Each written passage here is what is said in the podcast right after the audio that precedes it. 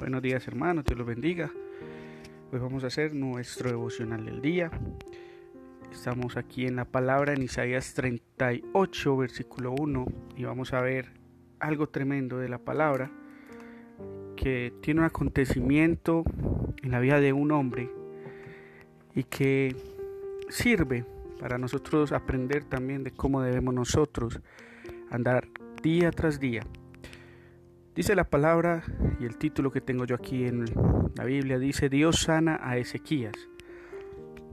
Dice el capítulo 38, entonces vamos a leer el versículo 1. En estos días Ezequías enfermó de muerte y vino a él Isaías, profeta, hijo de Amós, y le dijo, el Señor dice así, ordena tu casa porque vas a morir y no vivirás. Entonces Ezequías volvió su rostro a la pared y oró al Señor y dijo, Señor, te ruego que te acuerdes que anduve fielmente ante ti, con íntegro corazón, y que hice lo que ha, sido agradable ante tus ojos. Y lloró Ezequías con gran llanto. Entonces Isaías recibió esta palabra del Señor. Ve y di a Ezequías, el Señor Dios de David, tu padre, dice así, he oído tu oración, he visto tus lágrimas y añado a tus días quince años. Te libraré a ti y a esta ciudad de la mano del rey de Asiria, y a esta ciudad ampararé, y esta será la señal de que el Señor hará lo que ha prometido. Haré retroceder diez gradas la sombra que ha descendido en el reloj del sol de Acaz, y el sol retrocedió diez gradas de lo que había ya descendido. Esa palabra, querido hermano, tú que escuchas en esta mañana, en, este día, escuchas esta palabra, eh, Dios nos muestra eh, su gracia, su misericordia todos los días de nuestra vida. Lo hizo con un hombre como Ezequías, un hombre que Dios había mandado a uno de sus profetas a anunciar muerte, a anunciar que era el tiempo ya llegado sobre su vida. Hasta ahí está claro que en Ezequías estaba estaba teniendo un acontecimiento donde ya él debía entender que era su tiempo, que era su hora. Mas sin embargo este hombre no quería tal vez ese fin para él en ese momento. Lo que me causa bastante, eh, no solo curiosidad, sino que me parece bello, fue el acto de Ezequías frente a Dios. Es algo que nosotros debemos de hacer día a día. Es algo que nosotros debemos de tener muy presentes. Hoy en día vemos cómo la gente se está estresando, se está angustiando y cada día que pasa es peor y cada día que pasa la gente empieza a dudar y, empieza a desesperarse, a, a, faltarle la fe y empieza a decir, bueno, ya se está empezando a ver la crisis más agudizada en nuestras vidas. Pero vemos en, en Ezequías que él no vio la crisis. Él vio otra salida diferente y eso me hace pensar que nosotros como hombres y como mujeres muchas veces solamente vemos cómo está pintada la, situación. Vemos la situación desde un solo punto de vista. Cuando nos dicen vas a quebrar, eso es lo único que vemos. Pero en Ezequías, Ezequías vio algo diferente a la muerte. Él vio vida y una de las cosas que hizo fue clamar, orar. Eso es, nos muestra entonces, hermanos, que una de las salidas que el cristiano debe de tener día a día es la oración. La oración es algo que no está ahí como un, como un detalle con el cual decoramos nuestra casa. Es una herramienta que tiene el cristiano que tenemos que usar como cristianos para fortalecernos en momentos de dificultad. Y no solo en momentos de dificultad, sino también en momentos donde tenemos que, cuando estamos bien, tenemos que fortalecernos, porque cuando nosotros pensamos estar bien, es que nos debilitamos y dormimos y no nos damos cuenta que también estamos en ese momento fracasando. Pero qué bonito aquí, quiero volver a la palabra, entonces Ezequiel en el versículo 2 dice que volvió su rostro a la pared y oró al Señor. Me imagino que esa oración en medio de su enfermedad fue una oración llena de tristeza, de angustia y de dolor. Y dice el versículo 3, la oración que hizo este hombre. Señor, te ruego que te acuerdes que anduve fielmente ante ti con íntegro corazón y que hice lo que ha sido agradable ante tus ojos.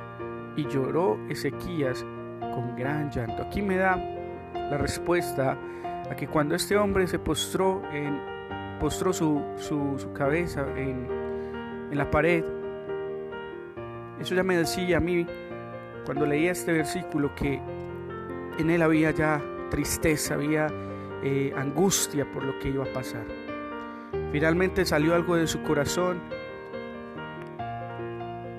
en fe diciéndole, Señor, yo he sido fiel a ti, acuérdate de mí. Y yo creo que lo que más motivó al Señor a cambiar esa decisión frente a Ezequías, no solamente fue el hecho de que Ezequías era fiel a él, sino que vio un corazón contrito y humillado. Y dice la palabra ahí, si tú lees más eh, eh, en otros versículos, un corazón contrito y humillado Dios no despreciará. Y aquí está el cumplimiento de esa promesa bíblica en Ezequías. Vio ese corazón contrito y humillado de un hombre que estaba ahí sediento, que estaba triste, que estaba agonizando. Y vio eso en este hombre y lo que le dice es, y la respuesta que viene es diferente a la primera que Dios había dado, la primera que se había declarado sobre su vida. Y sin embargo hoy en día estamos angustiados, no estamos, muchos no estamos enfermos, estamos viviendo una crisis, sí, es algo real, pero no estamos muriendo. Aún sin embargo, en medio de esta crisis, Dios está mirando hombres y mujeres que clamen a Él y que le digan, Señor, aquí estamos, en medio de la crisis. Acuérdate de mí, con un corazón contrito y humillado. Ahí es cuando vemos una reacción de parte de Dios hacia nosotros, cuando nos humillamos y definitivamente la humillación eh, lo, lo, veíamos ayer cuando Sebastián hacía eh, su devocional. La humillación es parte fundamental de nuestra vida espiritual a diario. Cuando tú humillas tu corazón, querido hermano, cuando tú doblas tu servicio delante de Dios, Dios puede cambiar cualquier decisión que se haya declarado sobre tu vida. Y aquí me dice entonces la palabra, Quiero leer en el versículo 4. Entonces Isaías recibió esa palabra del Señor. Inmediatamente, cuando Dios ve esa humillación de este hombre, viene inmediatamente la respuesta sobre el profeta Isaías y dice, Ve y di a Ezequías, el Señor Dios de David tu Padre, dice así, He oído tu oración, he visto tus lágrimas, y añado a tus días quince años más. La misericordia de Dios siempre siempre será darnos más vida y vida en abundancia, como dice la palabra. Y recuerdo que vida en abundancia es una vida que no solamente está llena de dinero, sino que es una vida completa en Cristo Jesús, completa en el Espíritu, completa porque recibimos de parte de Dios la paz, el gozo, la paciencia, ese fruto del Espíritu, con esas características fundamentales que en este momento el cristiano debe de tener. Debemos de tener ese fruto de la paciencia, debemos de tener ese gozo, esa paz en medio de la tormenta. Tú no puedes hoy de, derribarte frente a la situación, tú debes de empezar a llorar y a clamarle al Señor. Tú debes de volver tu mirada a Dios y clamarte y humillarte en esta mañana, en este día. Es una, es una oportunidad maravillosa. Mira, cuando damos las herramientas como esta emisora, como hacer lo que hacemos en, en Facebook, no es porque seamos buenos, pues porque todos, todos, absolutamente todos, de todos nosotros necesitamos aprender más de la palabra, aprender más y damos estas herramientas, no solamente para ustedes, es para nosotros también, para que busquemos la presencia de Dios, busquemos palabra de Dios para nuestra vida, sometiendo nuestra vida en humildad, en humillación, aquel que todo lo puede, aquel que si tú difundes un evangelio de fe, Dios está diciendo es el momento entonces de sacar tu fe, de sacar esa palabra que yo te he dado, que he puesto en, tu, en tus labios, que he puesto en tu corazón y que la creas. No es solamente para que la difundamos, también es para que la creamos. Por eso es que eh, Ezequías en ese momento no dijo, yo estoy pensando darle esa palabra a otra persona, sino que yo mismo he tomado esa palabra para mí y sé que es Dios el que me habla a mí. Y cuando Dios habla mi vida, entonces yo no necesito sino entender qué es el propósito que Dios tiene conmigo, qué es lo que está decretando. Muchas veces por ver lo que está pasando a nuestro alrededor, no miramos, dejamos nuestra mirada lejos de Dios y de lo que Dios nos está hablando. Cuando tú miras, pues pones tu mirada en esto, olvidas que hay un Dios grande y poderoso que te puede estar hablando en esta mañana, que te puede estar hablando en esta semana, que te puede estar hablando en esta situación, en esta crisis. Y si lo ignoramos, entonces no vamos a entender cuáles son los buenos y grandes propósitos que Dios tiene para nuestra vida. Aún así Dios le dice, no te dejaré tocar, te libraré de la mano de aquellos enemigos, y Siria era uno de los enemigos de este, de este rey Ezequías, y sin embargo Dios le guarda, o sea, le da más, más de lo que uno podría imaginar. No solamente le dio días, sino que también le dio cuidado, le dio protección en medio de la situación que estaba viviendo este hombre. Qué maravilloso es cuando leemos la palabra y cuando Dios habla a nuestra vida y en nuestro corazón y cuando en, en, este, en esos pequeños versículos, si se puede decir así, en este corto mensaje, entendemos que, que la palabra de Dios es para nosotros, es para tiempo y, la hora. Ezequiel lo dice eh, en su palabra ahí, que todo tiene su tiempo y su hora debajo del sol. Hay tiempo para llorar, hay tiempo para reír, hay tiempo para sufrir, hay tiempo para muchas cosas, dice ahí la palabra. Y eso tendremos de pronto en otros devocionales tiempo de hablar de esto. Pero en ese tiempo Dios cambió la, la, la, la el decreto que había, se había dado sobre este hombre, que él había dado sobre Ezequías, y lo cambió por vida. Cuando a ti te decretan algo, en tu fe tú puedes decretar vida. Por eso es muy bueno y Dios, yo no estoy en contra de la medicina, no estoy en contra de lo que de la realidad. Lo que yo quiero que tú entiendas es que tú debes de estar en contra del pensamiento que nos dice no hay Dios. Porque estas situaciones pueden llevar a pensar a la gente no hay Dios. Dios se olvidó de mí, Dios ya no me quiere, Dios tal cosa. Ese es el momento, al contrario, de mirar, de voltear nuestra mirada y decir, sí hay Dios porque Dios puede cambiar, como en el caso de Ezequías, como en lo que estamos leyendo puntualmente, puede cambiar la decisión que haya tomado sobre tu vida. La decisión que tú estés tomando sobre tu vida, si está alejada de Dios, es el momento de que reencamines tu pensamiento al pensamiento de Cristo, al caminar de Cristo. Por eso la importancia de nosotros leer la palabra es el fortalecernos en momentos. Cuando tú te lees la palabra te sientes bien, cuando la dejas de leer empiezas a sentir temor nuevamente. Pero eh, digámoslo así, pasó por ejemplo en, en, en Saúl. A Saúl lo atormentaba un demonio y David cuando tocaba el arpa, ¿qué pasaba con ese demonio? Se iba. Entonces nos muestra que la palabra y la presencia de Dios, en la presencia de Dios, hay gozo, hay tranquilidad, hay aliento, hay fe, se fortalece todo lo que se está debilitando en la palabra.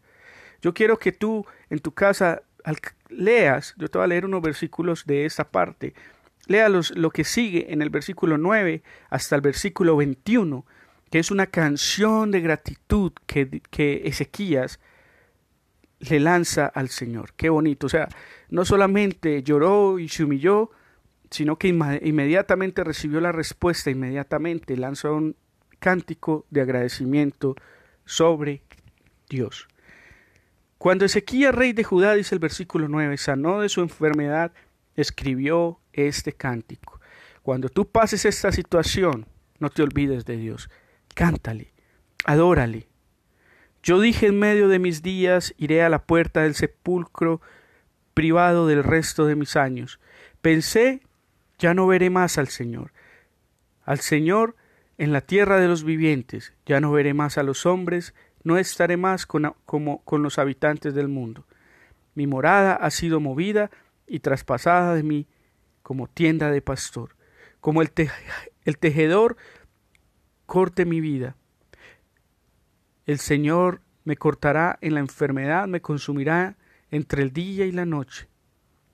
Con estaba yo hasta la mañana, como un león molido, todos mis huesos de la mañana a la noche me acabaras. Como la grulla y la golondrina me quejaba, gemía como la paloma, alzaba en alto mis ojos. Señor, violencia padezco, fortaléceme. ¿qué diré? Él mismo me habló y él mismo lo hizo. Andaré humildemente todos mis años debido a esta amargura de mi alma. Señor, por eso los hombres viven y por eso mi espíritu también encuentra vida. Tú me restableciste y me permitiste, me permites, perdón, vivir. Sin duda, para mi bien, sufrir tan gran angustia, en tu amor me libraste. El abismo de la destrucción echaste detrás de tu espalda todos mis pecados. Porque el sepulcro no te exaltará, ni la muerte te alabará, ni los que descienden al hoyo esperarán en tu fidelidad. El que vive, solo el que vive, te alabará, como hoy lo hago yo. El Padre contará tu fidelidad a sus hijos. El Señor me salvará. Por tanto, cantaremos nuestros salmos en la casa del Señor todos los días de nuestra vida. Qué bonito, un hombre que desde el principio de ese canto reconoce su angustia, su tristeza, su dolor, su enfermedad, y la causa de esta enfermedad fue que se le había quitado la paz, la tranquilidad y el dolor no lo dejaba. Y después viene el consuelo de decir, pues Dios me dio vida y al darme vida puedo adorarle. Ya he entendido que donde hay muerte no hay adoración, que donde hay muerte no hay oportunidad. Y tú tienes la oportunidad hoy, querido hermano, de alabarle y adorar al Señor, sin tener miedo, dándole lo mejor al Señor de tu vida, dándole lo mejor al Señor de lo que tú eres, cuando hay vida. Porque cuando viene muerte, no hay decisión que nosotros como seres humanos podamos tomar. Esa es la, decisión, hasta ahí se corta libre albedrío y ya no hay decisión después de la muerte, solamente queda la decisión de Dios, queda el juicio de Dios sobre nuestra vida. Por eso hoy tú puedes tomar las decisiones que quieras y Dios no se va a meter en tu vida ni te va a decir, está bien, va a respetar, va a respetar tus decisiones. Pero cuando haya muerte, ya no hay nada que hacer. Toda decisión que tú tomes hoy va a recaer sobre lo que vayas a hacer el día de mañana. Va a recaer sobre esa eternidad en nuestra vida. Por eso mucha gente no cree en la eternidad, pero tampoco saben qué hay después de la eternidad. Nadie conoce qué hay después de la eternidad. Solo la palabra nos da la luz y nos dice qué es lo que hay después de la eternidad. Pero muchos aún no creen en eso. Muchos aún no creían que este momento pudiese llegar. Vivíamos vidas tranquilas, entre comillas. Vivíamos vidas donde solamente nos aferrábamos a que ganábamos dinero, a que estábamos trabajando y a que estábamos bien laboralmente. Pero nos olvidábamos del Creador. Y ahora el Creador está diciendo, entonces es el momento y es la hora de empezar a despertar una iglesia. Y es el momento donde también estamos viendo días difíciles, últimos tiempos. Yo no te puedo decir si va a ser dentro de cinco o tres años porque la respuesta dice la palabra que ni los ángeles ni siquiera saben la hora porque Él vendrá como ladrón en la noche. O sea, nadie lo espera, nadie lo sabe. Es una mentira que tú creas en personas que hoy están diciendo que saben que el tiempo va a ser tal fecha, tal... No, no hay tiempo ni, ni, ni lugar para la venida de Cristo. El lugar es este, la tierra, perdón. Pero nadie sabe nada de cómo va a llegar. Nadie, solamente la luz de la palabra nos está indicando que Él va a llegar. Pero nosotros tenemos que cuidar la salvación, hermano. No es el tiempo, como le digo, de sentirnos tristes porque nos esté logrando algo. Es el momento, al contrario, de darle a Dios lo mejor de nuestras vidas, de agradecerle porque Él ha sido fiel en medio de la tormenta, porque Él ha sido fiel en medio de estos momentos. Yo quiero orar en esta mañana, en este día, perdón, por ustedes, para que Dios les fortalezca la fe y como en Ezequías, Dios haga cosas maravillosas en nosotros. Señor Padre Celestial, yo te pido, Señor Padre bendito, por cada hermano, por cada persona que escucha estos devocionales. Padre Celestial, yo te pido para que tú fortalezcas su fe y fortalezcas su vida en medio del dolor, en medio de la, de, la falta de, de, o sea, el temor que hay por esa situación, Padre Celestial. Yo te pido por ellos, fortalece su fe. Señor, si hay alguno enfermo en medio de nosotros, como dice la palabra, oramos para que tú sanes, Señor, cada dolencia de su vida y de su corazón. Y entendemos, Señor, como en Ezequías, como en esa palabra puntual, que tú puedes cambiar, Señor, el rumbo de nuestras vidas. Y que este es un momento perfecto para que tú cambies el rumbo de nuestras vidas, Padre Celestial de que no vivamos aferrados a cosas materiales, sino que entendamos por medio de la palabra que nada de eso nos ha ayudado hasta el día de hoy, pero que tú, Señor, sí has sido fiel y has estado en los momentos más difíciles de nosotros, y nos ha faltado gratitud, Señor. Y hoy con un corazón humillado, Señor, delante de ti, te cantamos una canción de gratitud, Señor. Te cantamos una canción de alabanza, una canción de adoración en gratitud a todo lo que has hecho, Padre. Porque ¿qué sería de nosotros, Señor? ¿Qué sería de mí, Señor, si no te tuviera, Señor? ¿Qué sería de la iglesia de hoy en día si no encontrase todavía esa palabra, Padre Celestial, que consuela, que trae esperanza, que da vida en medio de la muerte, Padre bendito? Proclamamos esta palabra de sanidad sobre aquellos que estén en una cama, Señor. Si tú puedes cambiar, Padre Celestial, ese rumbo de, ese, de este momento, Señor, que se haga tu voluntad, más no nuestra voluntad, Señor. Te agradecemos porque tú has sido bueno y has sido maravilloso. En el nombre de Jesús. No te desconectes, hermano, sigue ahí. Recuerda siempre estar visitando nuestra página, nuestro radio eh, online para que tú te fortalezcas en el Espíritu. Recuerda que puedes dejar motivos de oración, ahí donde dice eh, mensaje, eh, puedes dejar, oprimirlo y puedes dejar tu, tu mensaje de voz para que podamos orar por las peticiones que tengas, cualquier eh, inquietud que tengas, también te la podremos, podremos estudiar para poderte dar la respuesta. Que Dios le bendiga que el Señor continúe fortaleciéndolo en medio de esta crisis, en medio de esta dificultad, y que el Señor te bendiga. Hasta luego y hasta una próxima oportunidad.